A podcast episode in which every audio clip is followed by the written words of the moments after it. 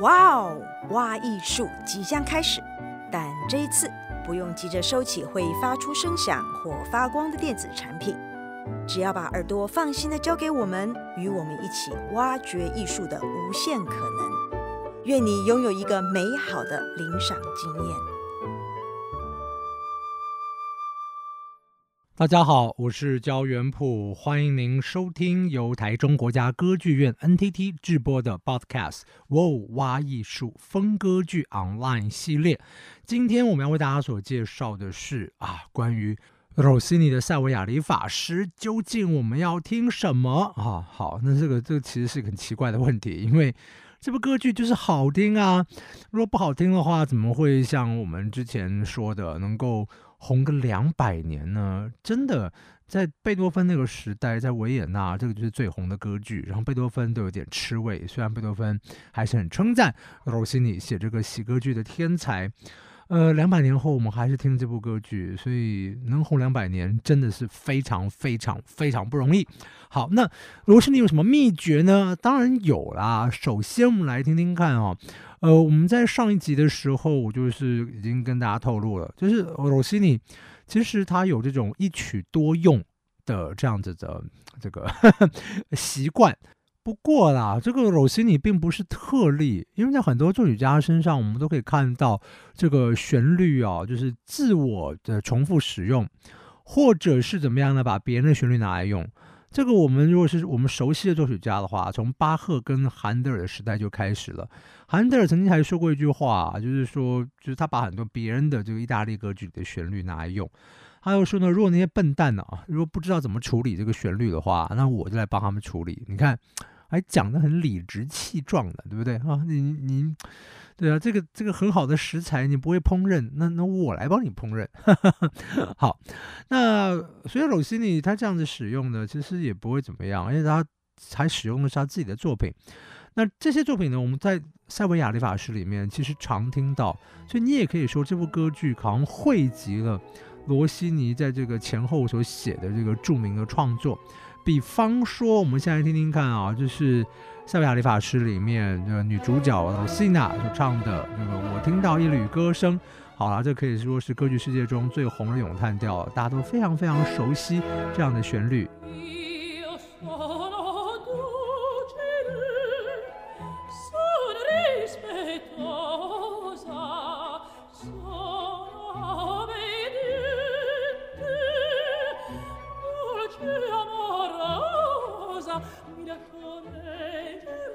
这个曲调通俗好听到圣赏在他的《动物狂欢节》里面的化石还把它写了进去，就是说这个可以了啦，可以了，可以入土为安了，而且实在是太流行了。好，但是呢，像这个曲调呢，其实在罗西尼之前的歌剧啊，《伊丽莎白》这个英国女皇伊丽莎白这个歌剧里面就已经出现过了。我们听听看，伊丽莎白登场，她唱什么咏叹调呢？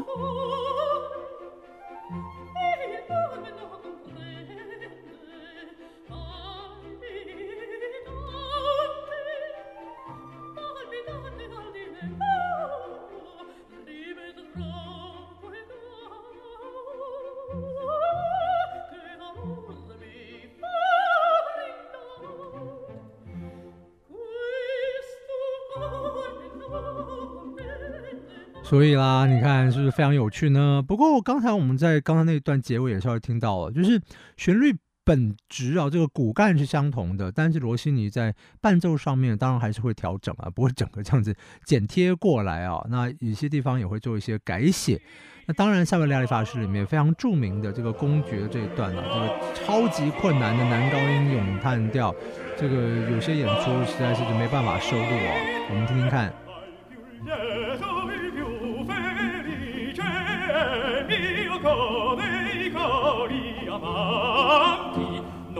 这一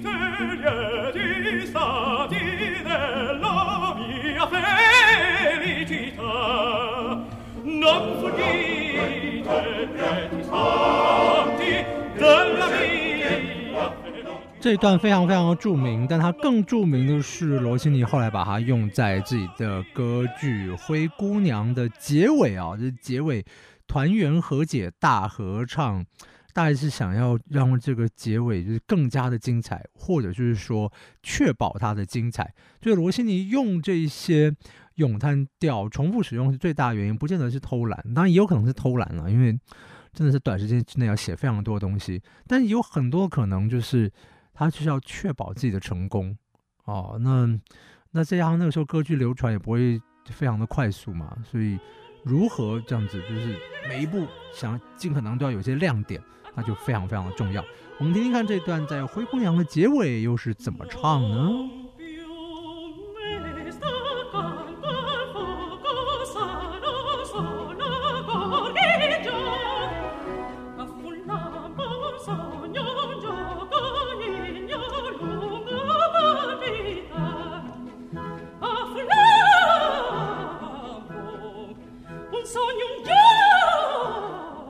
从这几个音乐例子里面，我们也听得出来，罗新的音乐真的是非常有这种轻盈的感觉。当然，它也可以写适度的厚重，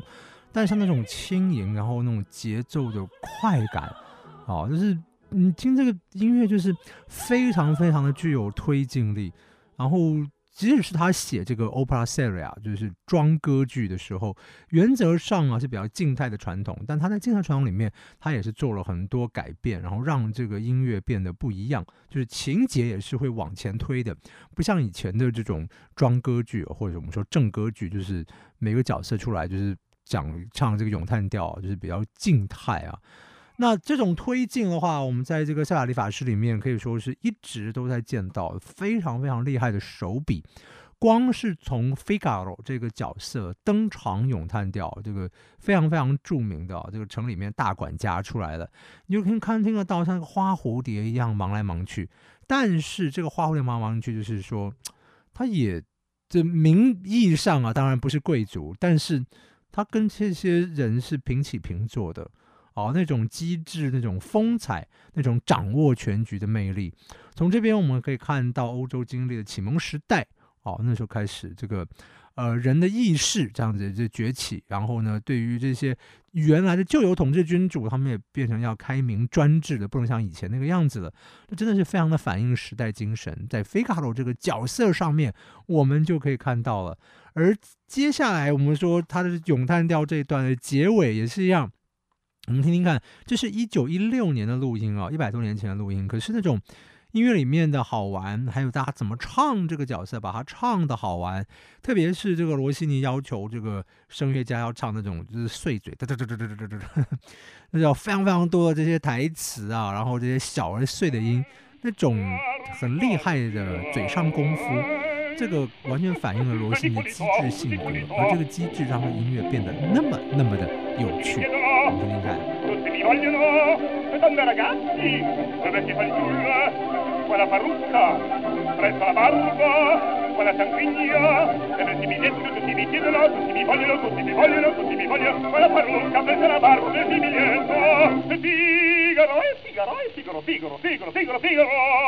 Ahimè,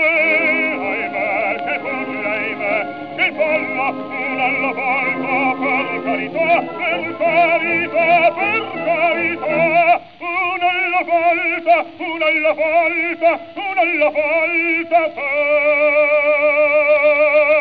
per carità. Ehi, Figaro,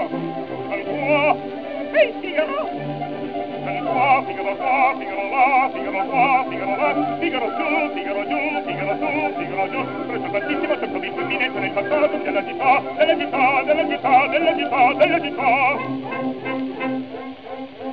Aprono figaro bravo, bravissima, aprono figaro bravo, bravissima, se fortuna, se fortuna, se fortuna non mancherà, la la la la la la la la la la la la la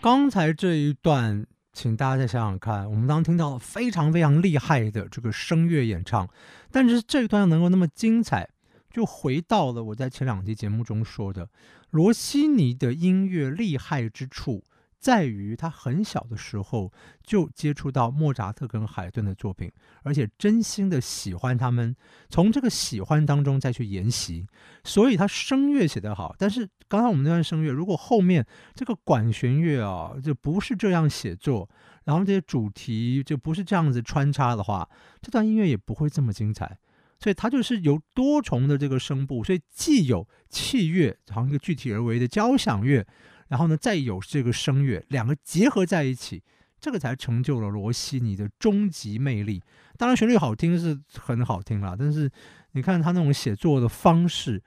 真的就是厉害，就是就是有别人不会的这种功力，那难怪可以风靡世界。我们会来。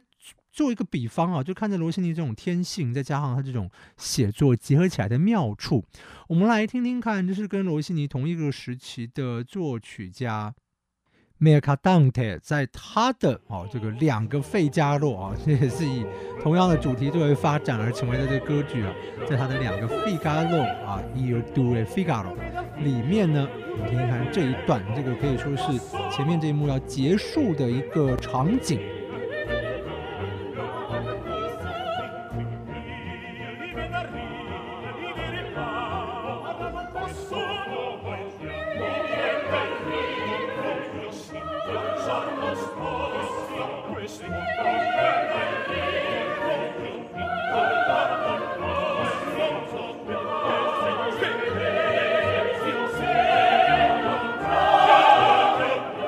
好不好听呢？我觉得很好听。然后呢，这个音乐也非常的轻松愉快，然后就是一个渐强这样子来推动这个音乐。可是呢，我们听听看罗西尼。罗西尼呢，在这个夏维亚理发师第一幕结尾，我们听到很类似的这样子的音乐写作，真的是蛮像的。可是之后那个推进的话，哇，那之灿烂啊，这就不是别人可以学得到的，别人真的没有那个本事。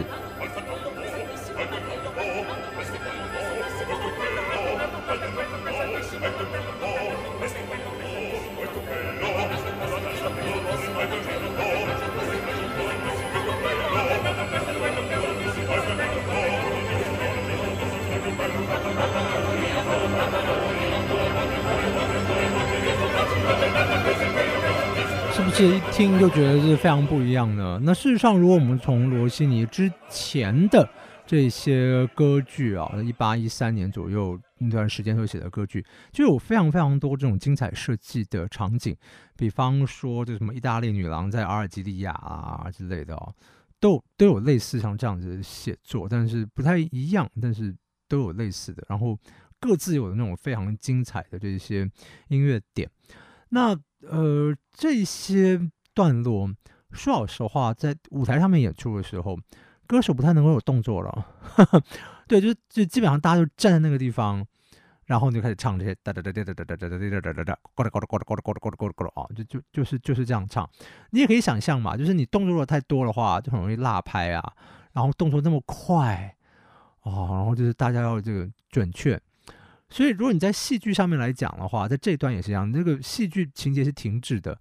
因为这一段其实是音乐自己说话。那那个戏剧，你比方说刚刚那段，就算大家是意大利人好了，你听得懂里面在唱什么歌词吗？那也不太可能，大家讲的嘎啦嘎啦嘎啦嘎啦嘎啦嘎啦嘎啦啊，所以也是听不懂。所以呢，如果你是就这种呃戏剧上面来讲的话，这段戏剧是停滞的，是没有错。然后罗西尼这种喜歌剧里面很常有这种停滞的地方，但是，但是。我要说的是，还是要看实际舞台效果，因为我刚刚是说了，就是说我看实际演出这一段，基本上大家基本上也是停下来啊，就是能够做的动作比较少啊，要不然就是很辛苦很辛苦练习，然后做出一些这些动作。可是呢，这段大家永远都听得非常的开心，为什么？就是我刚刚已经说了，音乐把所有事情给做完了，这个音乐实在是太有趣了。就是就是演到这个地方的时候，你会觉得罗西尼的那种音乐天才，音乐里面的机智，就超出了剧情，好像是飞翔在这个剧情之上。我们那边感受到就是那个强大的这个音乐才华，还有音乐所展现出来的这个力量。所以每一次看我都觉得，如果就是大家是纸上谈兵的话，要用纸上来分析的话，会觉得说，哎，这段剧情是停止的。甚至你在家里面听音乐，虽然音乐很好听，然后你就觉得说，哎，不对啊，这个人好像没没怎么在动啊，情节没在推进，就在唱这个七嘴八舌的这个重唱跟合唱这而已。可是现场看的话，真的每次都很好玩。就是我现场看，我都不觉得这个地方会有那种停滞的感觉，那就像音乐自己说话。好，那我之前看过一篇文章也很好玩，然后就讲就是说这个地方就是就是这个剧情其实就是笨啊，就蠢啊，就很蠢啊，这样就耍白痴啊。可是你看我用这个字耍白痴，这白痴真的是可以用耍的，就是它真的就是好玩。即使这个地方看起来这么这么的蠢，可是那个蠢就是可以让你这种歌剧红个两百年，非常非常厉害。当然了，这个《塞维亚理发师》里面我们说。歌唱段落不止好听，还有怎么样呢？还有声乐的展技，那这是从以前展到现在啊，而且大家会自己加花腔。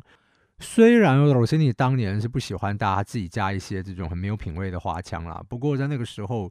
加这些花腔好像也是这个必然的。我们听听看，昔日最伟大的花腔女高音之一啊，就 Galli-Gucci 所唱的这个，我听到一缕歌声，非常非常绚烂的美声。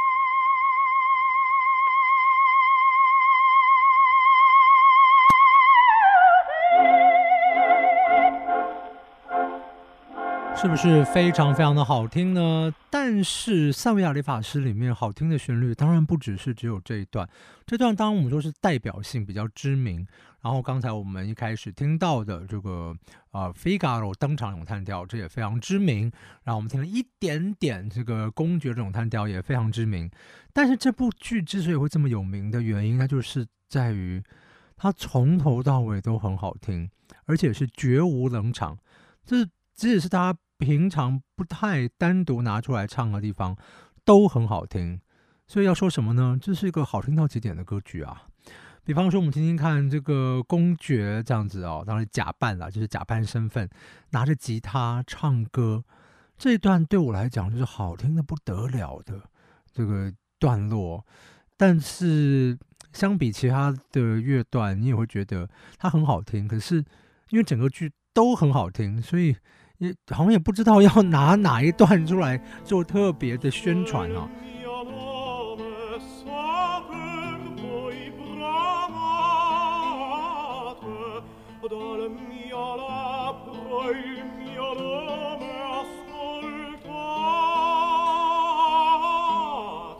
大家没有忘记这歌剧是在塞维亚，就在西班牙发生的吧？所以当然要有吉他了。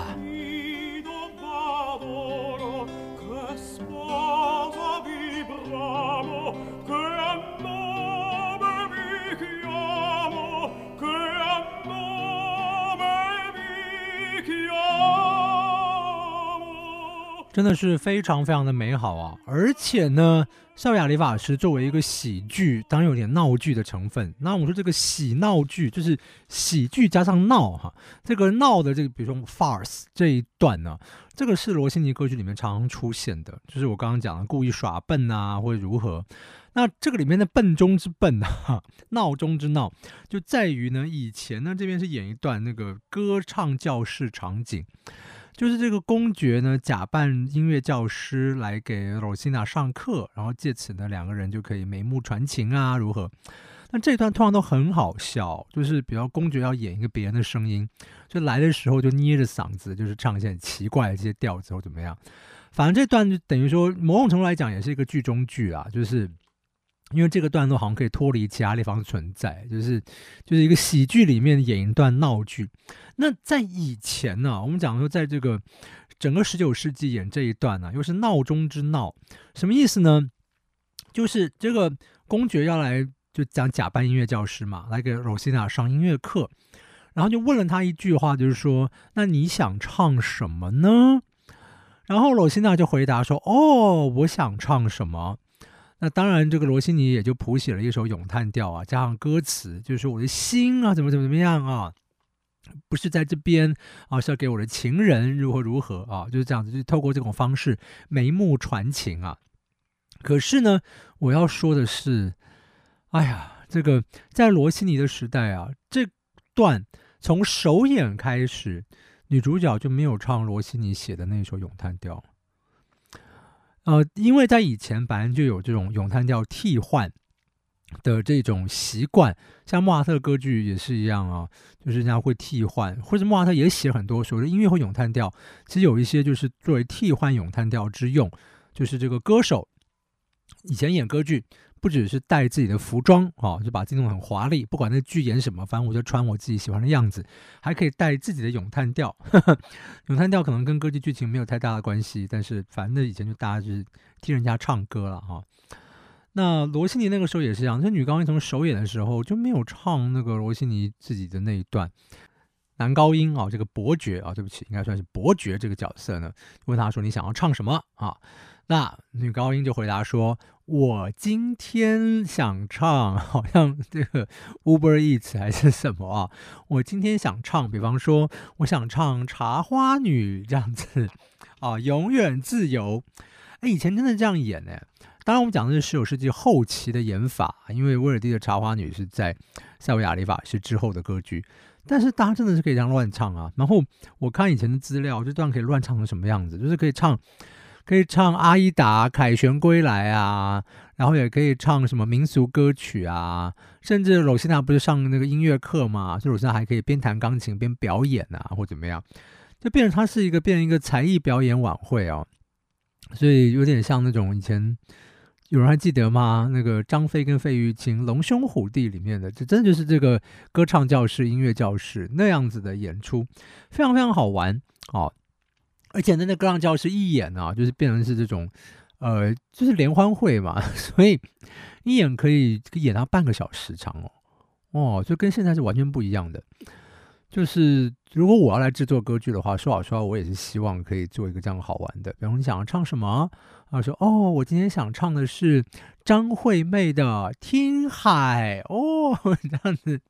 我说、哦，我要唱林忆莲的《爱上一个不回家的人》，如何如何啊？有很多很好玩的做法了哈。好，那这个歌唱教室的桥段呢，后来也被很多歌剧模仿使用啊。我们来听的是什么呢？我们来听的是董尼采蒂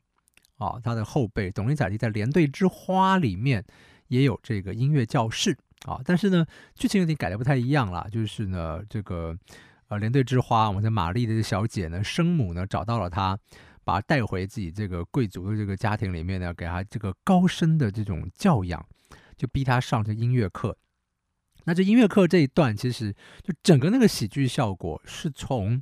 塞维亚里法师的歌唱教室里面转化而成的。好，那因为我我想让大家听一下这一段在以前是可以演成多么的喜剧，所以我这段就不放罗西尼，我们放这个受罗西尼影响的董尼采蒂的的连队之花。但是从这种乱唱，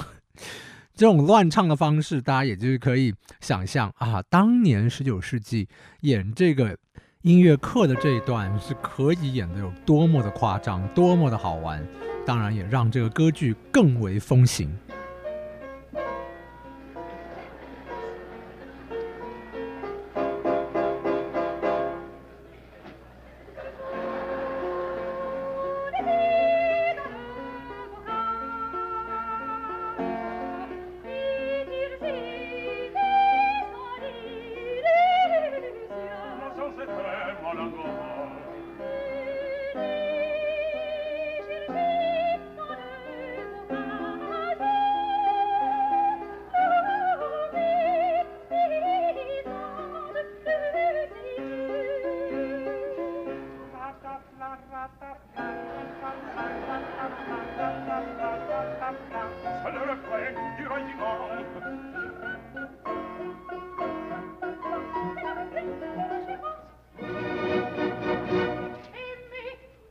真的是非常非常的有趣啊所以从这边也没看到就是说如果以前的音乐教室这一段啊音乐课这一段可以这样演的话那真的是有非常非常多这种自由更动这种丰富的这些改换的空间。那这个喜剧呢也是一样，它里面有非常多段，但是有些段落大家可以删掉不演，那有些段落大家就可以再稍微再呃多演一下啊，看导演的这个铺排。所以呢，每一次看都非常非常的好玩，所以我真的强烈建议大家真的一定绝对不要错过这一次 NTT 台中国家歌剧院啊。这么这么好的制作，光这个舞台就非常非常迷人。塞维亚里法师这个精彩的演出，真的绝对不要错过。那如果有呃兴趣的话，最好是买两场以上啊，你可以好好比较一下哈、那呃，也就因为这个样子呢，所以呢，到我们下个礼拜最后一集，我才会正式的把这个。所有的剧情跟大家好好讲一遍，顺便讲这个剧情的时候呢，我也讲我们这一次制作，大家会看到什么东西，尽可能在不爆雷的情况之下呢，然后把一些可以有的惊喜跟大家来说一下。所以呢，在下个礼拜我们要送走这个剧情，然后顺便谈一下这个有趣的制作。欢迎您继续收听 NTT 的哇挖艺术，我是焦元溥，我们下周与您空中再会。